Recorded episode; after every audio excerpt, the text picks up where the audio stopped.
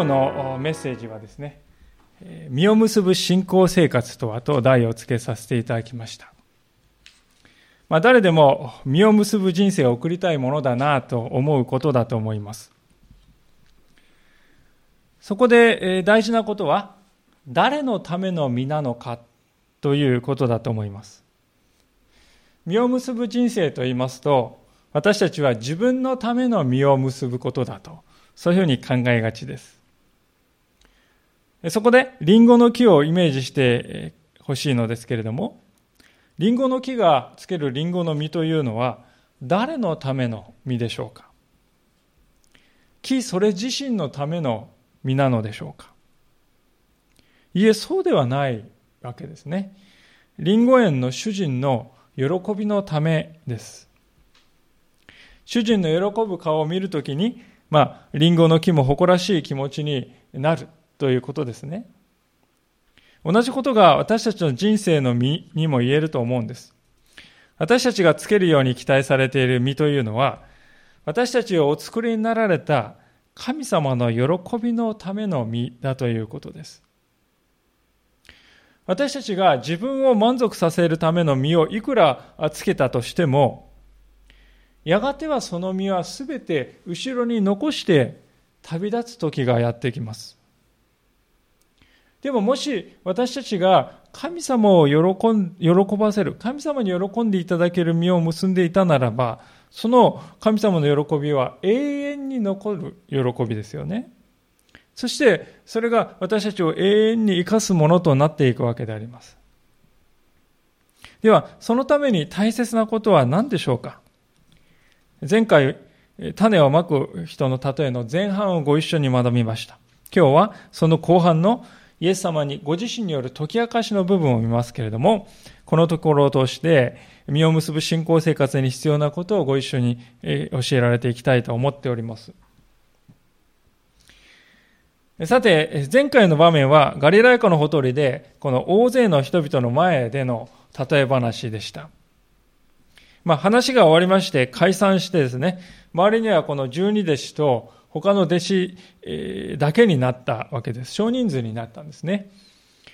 で、そこで彼らはつい先ほどイエス様が語られた例え話の解釈を聞こうとして、このような会話をイエス様とするのですね。4章のこの10節のところをもう一度お読みしますが。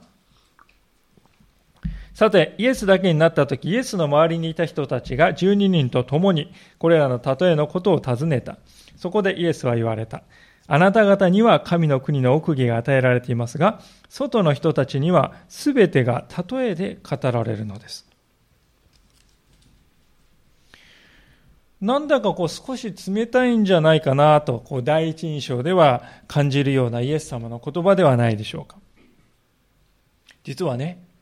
秘伝の教えがあってね、君たち弟子たちには教えてあげるんだけれど、外の人にはね、教えてあげないんだ。まあそんな風に言っているようにも聞こえなくもないわけですね。しかしもちろんイエス様はそういうことを言いたいわけではないわけです。鍵となるのは、11節に書いてあるこの奥義という言葉です。この奥義っていうのはですね、ギリシャ語ではミュステリオンという言葉なんですけども、まあ、ミステリーっていうね、えー、今私たちが使う言葉のもともと語源になった言葉はミュステリオンというこの奥義という言葉です。じゃあその奥義ミュステリオンというのは何なのか？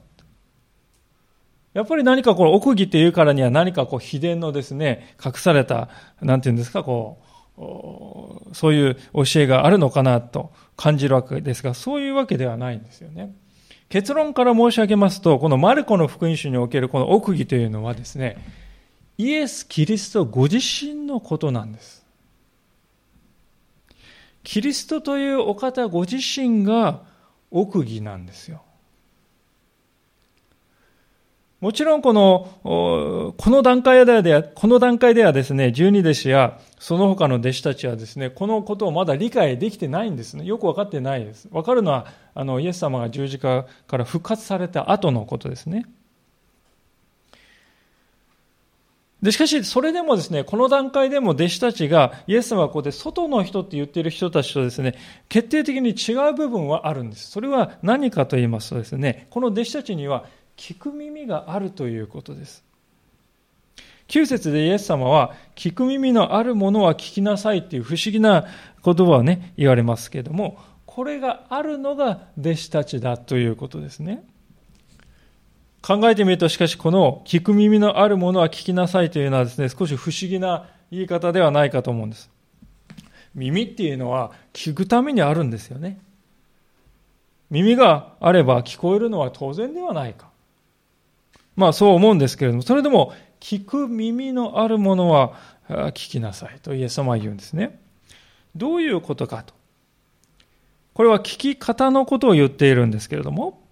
つまり右の耳から聞いて左の耳に抜けていくような聞き方は聞いているとは言えないのだということです。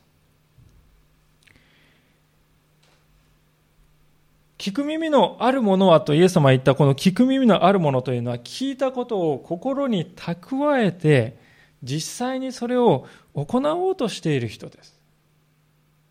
つまりイエス様の言葉に従おうという気持ちを持っているということです。弟子たちはその部分でですね、外の人たち、それ以外の人たちとは明確な違いがあるんですね。そしてそういう弟子たちには、神の国の奥義、ね、奥義っていうのはイエス様自身のことだと言いました。神の国の奥義、すなわち、すなわちイエス様ご自身が与えられている。それはどういうことかというと、身近でですね、にいて、何でも質問のできる、この交わりを持てる、そういう存在として共にいてくださる、ね、ということです。で、そのことが分かってきますと、続く12節で語られていることの意味が理解できるようになってくると思うんですね。12節をお見せしますが、それはこうあるからです。彼らは見るには見るが知ることはなく、聞くには聞くが悟ることはない。彼らが立ち返って許されることのないように。これは何のことを言っているかというと、目の前に神の奥義であるイエス・キリストご自身がいるのに、そしてその姿を見ているのに、イエス様は誰であるかがわからない。また実際にイエス様の教えを肉声でですね、聞いているのに、その教えの意味を悟ることがない。当時のイスラエルの人々のことを指して語られたこの予言の言葉なんですね。で、過去ついていることからですね、わかりますように、これはある部分の引用なんですけれども、それはですね、イエス様の時代から700年ぐらい前に、イザヤという預言者に対して語られた、神様が語られた預言の言葉が土台になっているんですけれども、まあ、少し戻ってみたいんですが、イザヤ書の6章というところですね。イザヤ書の6章の9節です。新科学2017旧約聖書1176ページになります。イザヤ書の6章の9節から10節1176ページです。それでは読ませていただきます。イザヤの6章の9節すると主は言われた。行ってこの民に告げよ。聞き続けよ。だが悟るな。見続けよ。だが知るなと。この民の心を声鈍らせ、その耳を遠くし、その目を固く閉ざせ。彼らがその目で見ることも、耳で聞くことも、心で悟ることも、立ち返って癒されることもないようにと。あ、痛烈じゃないですか、皆さん。神様はこんなこと言われるんだ。思うぐらいのね、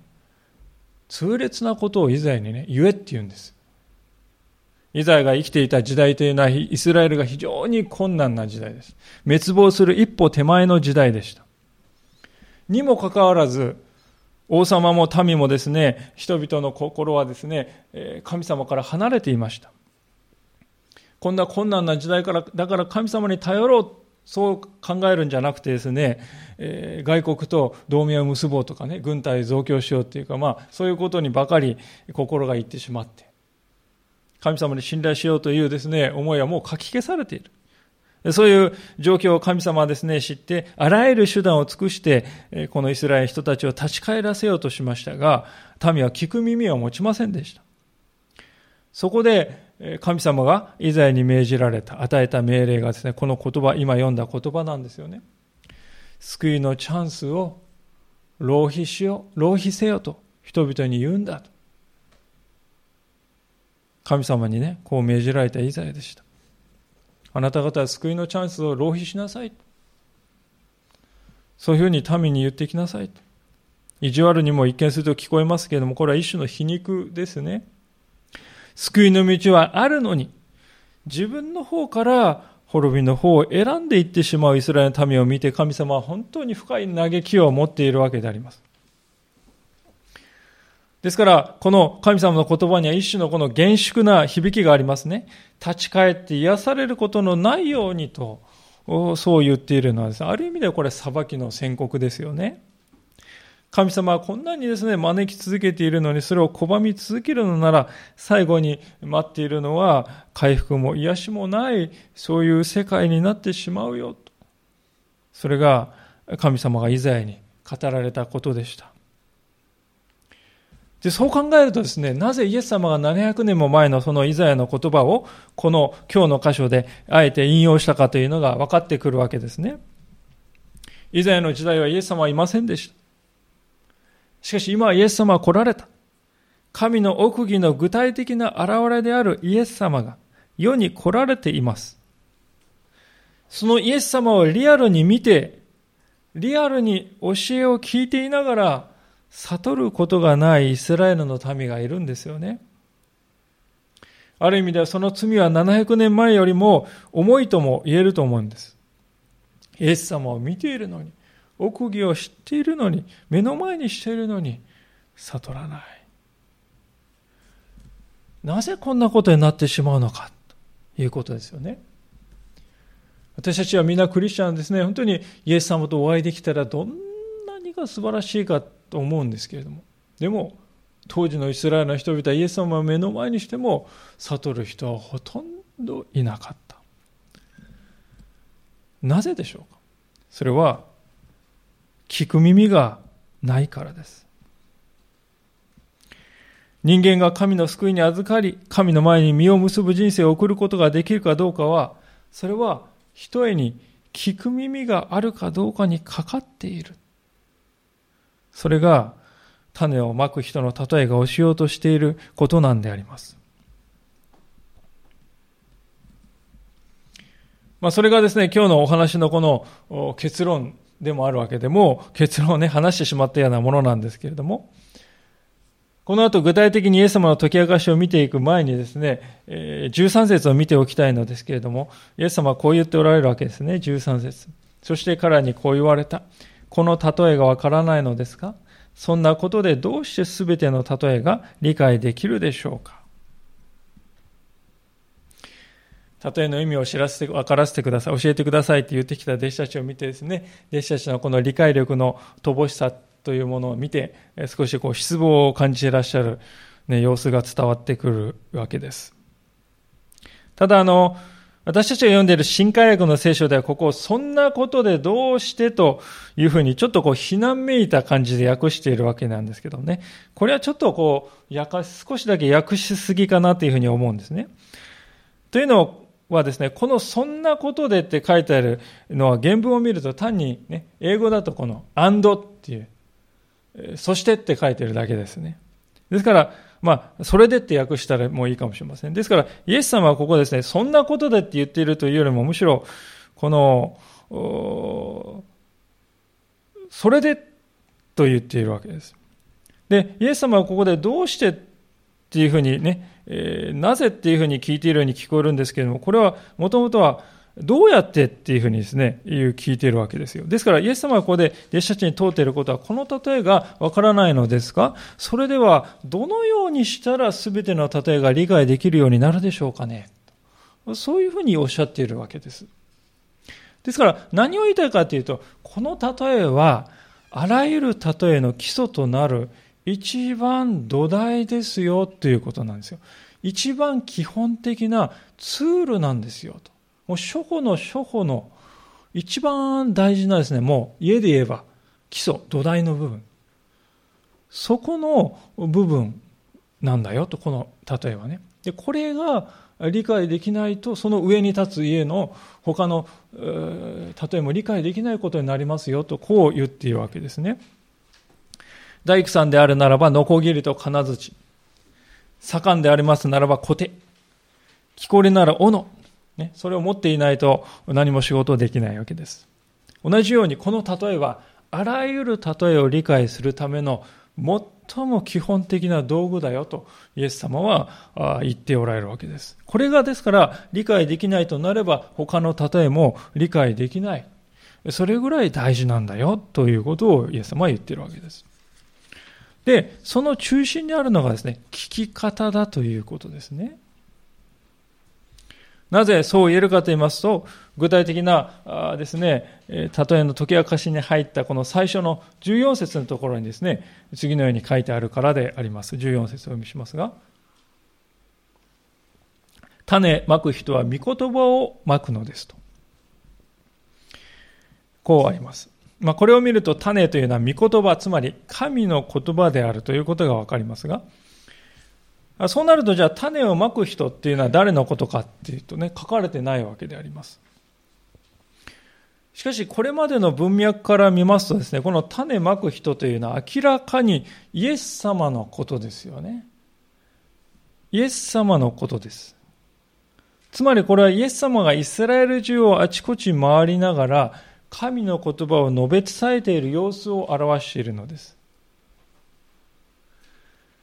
じゃあ、皆さん言葉っていうのはどうやって伝わるんでしょうか？今の時代は便利になりまして電話をかけて離れたところに言葉を伝えるとかメールとか LINE とかですね。いろんな手段があるわけですけれども。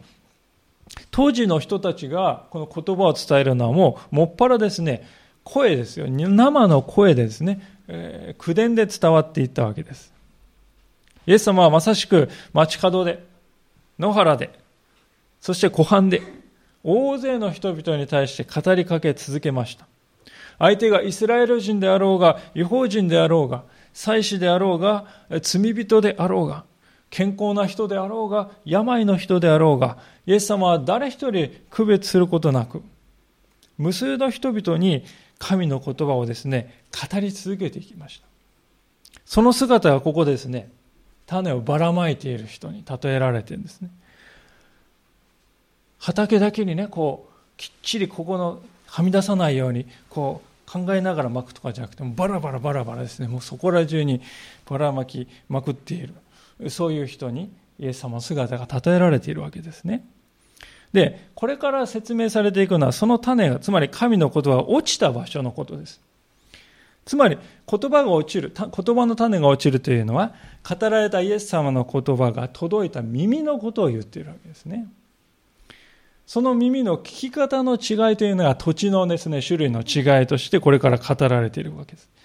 で、その聞き方というのが実を結ぶというね、ことにおいて、決定的な違いを生んでいくのだということがこれから明らかになっていくわけです。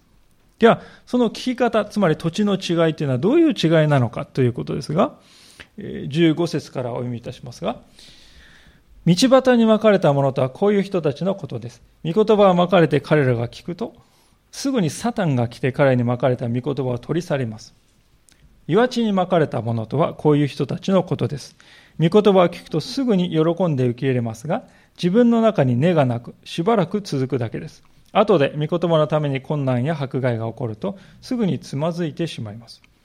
もう一つの茨の中にまかれたものとはこういう人たちのことです。御言葉を聞いたのに、この世の思い煩いや富の惑わし、その他いろいろな欲望が入り込んで御言葉を塞ぐので実を結ぶことができません。良い地にまかれたものとは、御言葉を聞いて受け入れ、30倍、60倍、100倍の実を結ぶ人たちのことです。まあ皆さんもこの解き明かしは何度もお聞きになっていらっしゃるわけだと思いますけれども、しかし、私たちが心に留めたいのは、この4種類の土地のそれぞれは聞き方の違いということを表しているということですね。順に見ていきたいと思うんですけど、まず第一は、道端に例えられる聞き方です。このタイプはですね、要するに、端的に言うと聞いても何も起きないという人ですね。聞いているようでいて何も聞いていないということです。まあ、先ほど言いましたが右、耳から耳へ抜けて、それで終わりということです。道端はですね、踏み固められて硬くなっております。ですからそこにポトッと種が落ちるとですね、もう目がいい鳥はすぐにあったって言って見つけるわけですね。鳥にとって種というのは格好のごちそうです。ですからすぐに鳥が来て食べて、後には何にも残らない。跡形もないわけです。何も残っていない。で、この鳥に例えられたのがサタン、つまり悪魔ですね。聖書を読めますと、その最初からこの世界でですね、人間を誘惑して罪に引き込む悪魔がいるんだということをはっきり語っております。で、悪魔はですね、何をターゲットにしているかっていうと皆さん、神の言葉をターゲットにするんですよね。人類の最初の罪を犯したアダムとエヴァのことをぜひ皆さん思い返していただきたいのです。蛇の姿の下ですね、悪魔は何をしたでしょうか？恐ろしい姿になってですね、怖がらせたでしょうか？あるいは、殴りつけてですね、半殺しにしてですね、脅して従わせたでしょうか？どちらでもないですね。悪魔がした唯一のことは、神様の言葉への信頼を失わせたということですよ。人間の心の中から神の言葉を取り去って神の言葉に対して無関心にさせる。それが歴史の初めから悪魔の取っている戦略です。残念ながらこの悪魔の試みはかなり成功しているかもしれません。昔も今も神の言葉に対する無関心が人人の世の中に広がっているように思います。せっかくイエス様が語られても何も起きない。何も感じない。何も考えない。立ち止まって考え、思い巡らすこともない。そういう人からは、あっという間に御言葉は失われていってしまうのだっていうことですね。さて別の種が落ちたところはですね、岩地でありました。前回もお話しましたけれども、当時のガリラヤ湖の周辺で行われていたこの農業というのはどういうやり方かというと、えー、先に耕すんではなくて、先に種をばらまいてから、後から耕して土と種を混ぜるという、そういうやり方をしていました。ですから、こう、そこら中にばらまくので、岩地にポトッと落ちる種もあるんですよね。あの、決してこの農夫はですね、無能なわけじゃないです。これが普通のやり方だったということですね。で、岩地は当然耕せない、耕さないわけですが、土がかぶさることもないんですよね。あるのはですね、この風で飛んできた砂とかね、少しだけこう土が、ほんのちょっとだけあって。で、種の上に重たいこの土が乗っかっていませんから、雨が降ればもうすぐその日のうちに芽がポッとこう出てくるわけですね。で、当然ながらこの、しかしその種は岩の上にあるので、根を張ることができません。で、それで、しばらく経つとですね、弱って枯れていってしまうわけですね。で、このタイプの人はどういう人かというとですね、向上心がある人ですよね。一見するととても勉強熱心で、教会にもすぐに馴染む人です。でも、本音をですね、聞いてみるとですね、こう考えてんですよね。うん、まあ、私はキリスト教に限らず、いいものならね、何でも受け入れたいと思ってるんです。取り込みたいと思ってるんです。だから、いいものはですね、本当に何でもこう、取り込みたいんですよ、私は。っていう、そういう人ですよ、これね。パッとこう飛びつくんだけれども。でも、まあ、キリスト教もワンノブゼムっていうかですね、そういうふうにはちょっと捉え方がしている。で、問題は根がないということなんですよ。根がないっていうのはどういうことかって皆さん植物のね、私は植物の根が見えるなんてしていませんよね。根は見えないわけですよ。上だけ見えるんですね。ですから、見えないところにつまり私たちは心に、そこの心を見てみるとですね、もう岩がどっかーってあるわけですよ。どっかりと岩が腰を下ろして。ね、この岩っていうのは皆さん自我って言ってもいいんじゃないでしょうか。自分なんです。自分のですね、やり方、自分の考え、自分のですね、方針、自分のですね、計画、もうそういうものががっちりとこう居座っていましてね。ですから、御言葉を聞くと表面的にはですね、飛びつくんだけれども、都合のいいところを取捨選択してですね、一部を取り込んで、でも表面的なんで、本質的な生き方はですね、何も変わってはいない。もうそこはがっちり自分というものはね、大きな岩のようなですね、えー、自我が岩、心の中に居座っているので、根を張ることができないんですね。でしかし私たちが真剣に神様の言葉に従って生きていこうとするときですね、世の中というものとの衝突が出てくるわけです。例えば家族からですね、こう言われたことがある方はいないでしょうか。あんまり来るなよ。町内会の人からです、あの人は、教会に行ってるらしい。あるいはまた教会のようなところに行くとは、となられたり。あるいは感動するぞとこう脅されたり、まあ、そんなこともあり得るわけですねでそういう時に御言葉がですね心の中まで達してそこに根を張っていればですねまあそう言われたけれども自分はここに立っていくんだ反対があったけれどもここに反対があると書いてあるそれで神様は助けてくださるんだ今はそう言ってるけれども、その家族のためにも祈っていこう。神様は彼らを変えていってくださるように忍耐していこうじゃないかという思いがね、すぐにはないかもしれないけれども、じわじわっとこう湧いてくるんですよ。心の中に根が深く張ってね、もう自分の心が本当にこう、イエス様の言葉によって打たれ感動しているのが分かってるんで、嘘がつけないわけですよ。しかしね、岩の表面を撫でるかのような信仰でありますね。心の中には全く届いていない。そうなるとですね、何か起こるとすぐにですね、ああ、そうだ、うん、分かった、分かった、簡単に迎合してしまうわけですね。そして信仰そのものが揺るがされて、最初は良かったんだけれども、やがては失われていってしまうということになるわけです。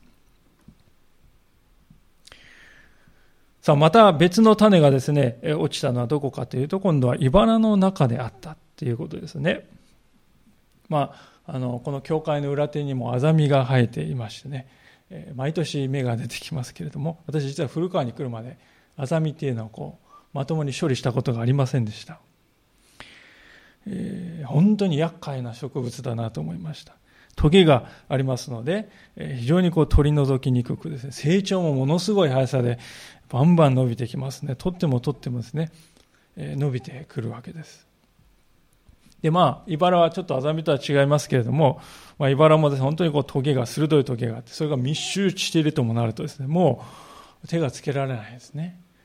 でも、こう少し隙間がわずかにあって、そこにこう種がポトッと落ちたと。なんとか芽が出た。でも、種のその成長するスピード、芽の成長するスピード、はるかに上回る速度です。茨がどんどんどんどん伸びていく。そして栄養もですね、日光も何もかも全て茨が奪い去っていくわけです。興味深いんですけれども、この19節でですね、えー、御言葉を塞ぐって書いてある、この塞ぐっていう言葉は、直訳するとですね、窒息させるっていう言葉が使われています。生きるために必要な酸素を回さないっていうことです。窒息させていくっていうことです。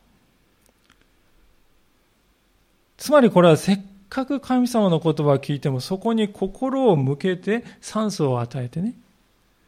そういうことをしないで他のことにばかり心がいっぱいになっている人のことを表しているわけです。この人は言ってみるとですね、優先順位が狂っていると言えるわけですね。イエス様は別にですね、ここで世のこと、そんなことはね、何も考えなくていいんですよとかね、財産、そんなものは放っておきなさいとか、あるいはあらゆる、ね、欲というのはもう全部悪だから、それはね、捨てなさいよとか、そういうことを言ってるわけじゃないです。そうではなくて、それらが神の言葉よりも上に来てはいけないよって言ってるんですね。優先順位の一番上にいつも神様の言葉を置くということです。まず神の言葉にしっかりと集中するんですよ。でその上でね、これは自分の力にはどうにもならないなと思ったら、それは全て神様にお委ねして、私は私で今できることはこれだから、これに集中していけばいいんだよな、と、ね、そう考えていく。まず神様の言葉から励まされて、そしてできないことは神様に委ねて、できることを一生懸命やっていこうじゃないか。そういう生き方ですね。しかし、現実にはですね、この順序というのはあべこべになっているんじゃないでしょうか。現在で言いますならば、何と言ってもこの新型コロナウイルスの感染症が私たちの心配の種です。でそこから心配が膨らんできてですね、景気はどうなるんだろうか。経済はどうなるんだろうか。仕事はどうなってしまうんだろうか。将来はどうなってしまうんだろうかって不安がどんどんどんどん膨らんでいくことがあるかもしれませんね。で皆さん、そのように心配したり思い煩ったからといって皆さんの状況が少しでも良くなっていくでしょうか決して良くならないわけですね。かえって心配すればするほど不安で縛られていってもう身動き取れなくてがんじがらめにされてしまっているという自分に気づくんではないでしょうかですからぜひ皆さんと共に心を止めたいことは心配や不安が私たちの人生の問題を解決してくれることは永遠に絶対にないということですよ心配したから、ん、力が湧いてきた。心配の虜になって私は問題解決した。そんな人は一人もいないんですね。にもかかわらず現実の人間は神様の言葉によって励まされてそこから立ち向かっていこうそうではなくまず神様ではないものに心が奪われて結果として御言葉の方を窒息させてしまっているということですよね。さあ一方でね、良い地に落ちる種もあるということなんですけども、この良い地というのは一体どういう土地なのかということなんですね。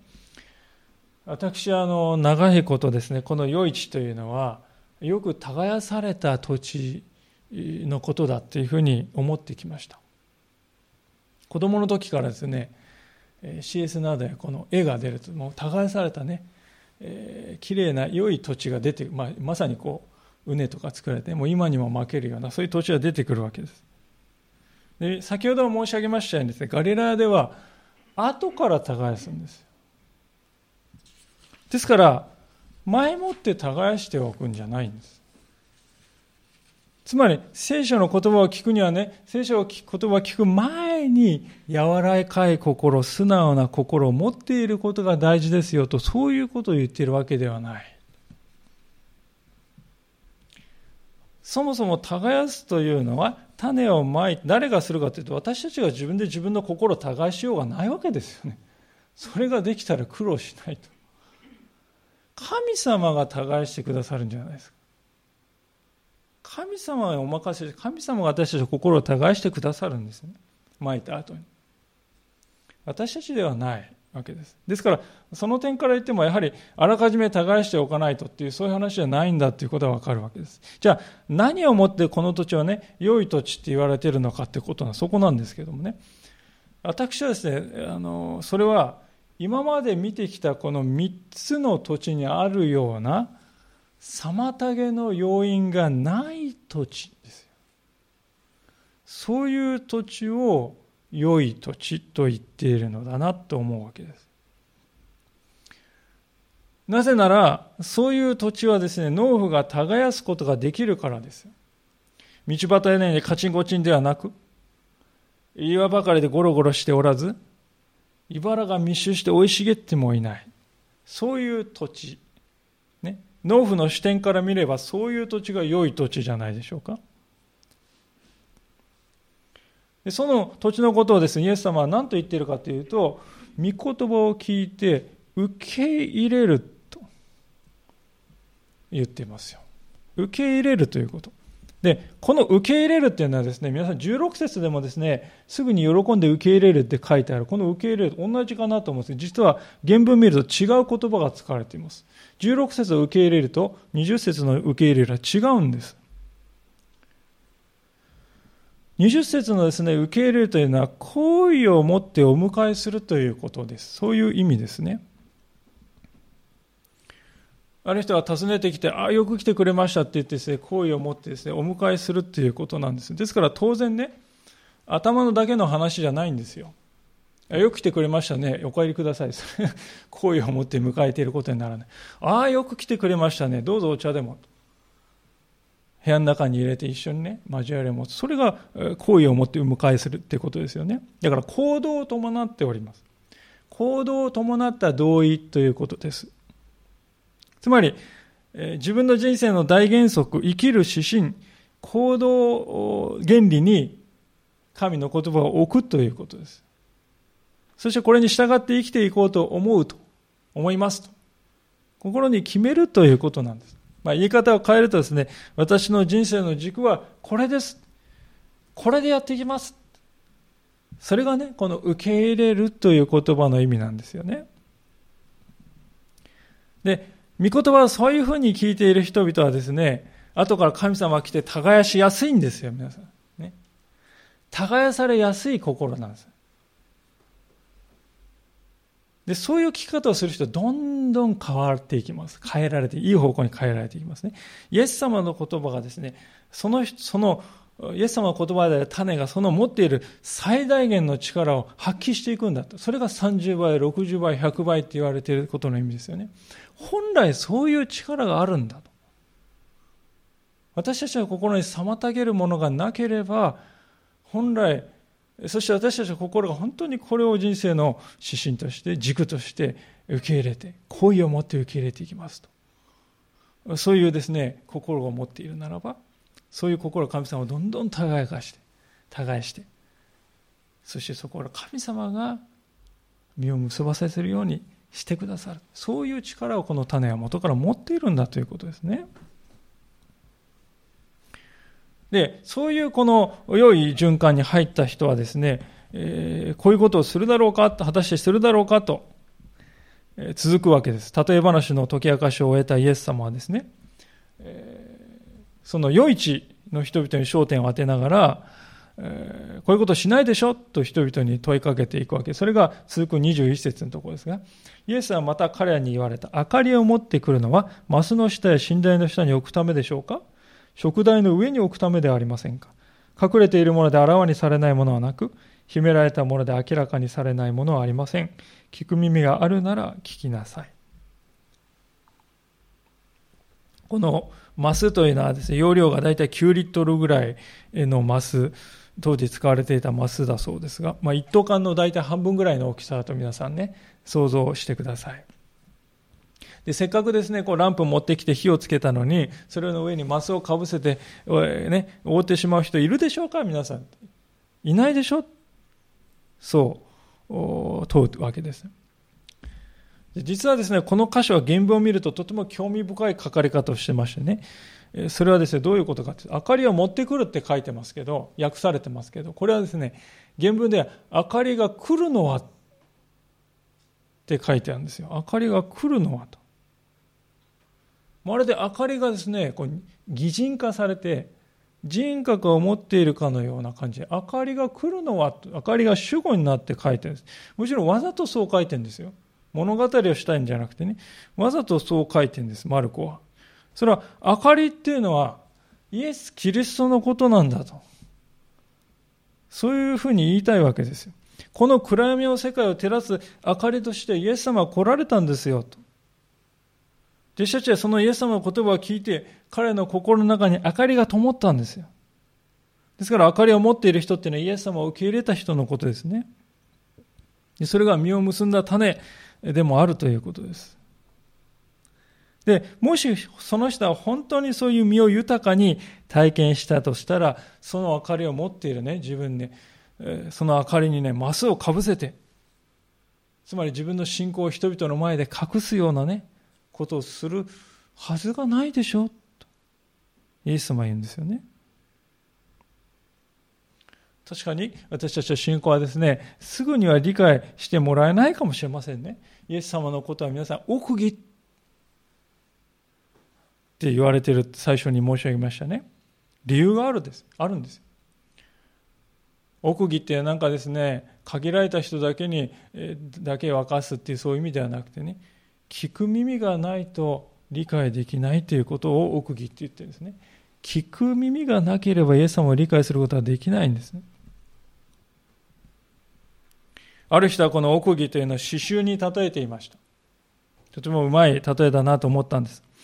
刺繍っていうのは皆さんですね、裏返してみるとですね、裏側を見ますとですね、ごちゃごちゃのもう結び目だやら絡まった糸やらなんかこう意味不明の糸の絡まり、塊にしか見れないんですが、しかしその刺繍をパカッと裏返してみると、反対側を見ると、完成された美しい模様があるわけですね。イエス様に聞くということもこれと似ているわけです。イエス様は謎めいた例え話をしてですね、もう刺繍の裏側のように、何を言っているのか、これは。もういいやと言わないで、刺繍、この刺繍の表側には何が書いてあるのだろうか。例えの意味を私は知りたいんだ。確かめたいんだ。思って求めていく。そのためにはこれまで見てきた御言葉に聞くことを妨げるこの3つのものがない状態であるということが必要であるわけです。でもしそういう聞き方をしていくのならば、ある時心の中にストンと落ちる時が来る。心から納得できた。分かったという時が来る。そういうふうにして得た真理はです、ね、一生の間その人を支え続けるでしょうと。だからイエス様は22節で隠されている、隠れているもので現れされないものはないんだ。秘められているもので明らかにされないもの、明らかにされないものはないんだ。今は隠れてわからないように思えるかもしれない。しかし必ず理解できる。良い聞き方をしている人は必ずわかる。秘められているように感じても、いつの日か必ず明らかに分かったという時が来るのだ。そういうものだとイエス様は言うんですね。で、ひとたびそういう経験をするときに、神の国が持っている不思議な性質のことも理解できるようになるわけであります。最後の24節のところを読みしますが、また彼らに言われた。聞いていることに注意しなさい。あなた方は自分が測るその測りで自分にも測り与えられ、その上に増し加えられます。持っている人はさらに与えられ、持っていない人は持っているものまで取り上げられてしまうからです。ここにあるのは私たちは直感とはもう反対の価値観ですね、皆さんね。世の中の人っていうのは人に物をあげるときはですね、できるだけ小さい測りでね、測ろうとするんじゃないでしょうか。そうすればあげる量が少なくて済みますよね。しかしここにはそうではないのだと。大きい測りを使ってたくさんあげたらさらに2倍になって帰ってくるよとイエス様は言うわけです。また世の中でですね、一番たくさんお金持っている人から税金をたくさん取って、持っていない人にはそれをあげるっていうのはね、これが美徳ですよ、当然ですよと思われています。でも神の国の場合はそうではない。持っている人はもっと持っていく。持たない人はどんどん失っていく。そう言われて、私たちはちょっと当惑するんですけど、ね、一体何の話をしているかっていうと、これがね、皆さん、奥義のことなんですよ。神の国の奥義をですね、人々に伝えた人はですね、その奥義を知った人から感謝が返ってきます。私たちが神様の奥義を伝えれば、つまりイエス様のことを伝えれば伝えるほど、帰ってくる、将来帰ってくる感謝も大きいものになっていきます。また奥義というのは深く知れば知るほどますます深い恵みを人生にもたらしますが奥義を聞こうとしない人はどんどんどんどん先細りしていって最後には何にもなくなってしまうよですからここに書いてあるのは奥義のことなんですね。奥義であるイエス・キリストを知るということはそういう逆説的なですね、えことがあるわけです。やがて私たちはこの地上での生涯を終えて、え天に帰る時が来ますがその天を治めている方は誰か。それは神様ですね。その神様が示してくださった奥義を何も知らないとしたらそれはどれだけ大きな損失になるか想像もつきません。今日の箇所を見るとき全体とし全体としてイエス様の言葉にはです、ね、ある種のこの厳しさというものがあることにも気づかれたのではないかと思うんです。それはイエス様が私たちにそういう損失を味わってほしくないって思っているからですよね。あなた方の誰もそのような損失に受けるものになってほしくはない。今日そのイエス様の心を受け取りたいと思います。そして自分の心の中に私は聞く耳を持っているだろうか。もしかすると妨げとなっているものがたくさんあったのではないかと日々真摯に見つめたいと思います。そうするとき私たちは主の前に実を結ぶ生涯を送ることができるようになっていくのです。一言お祈りしたいと思います。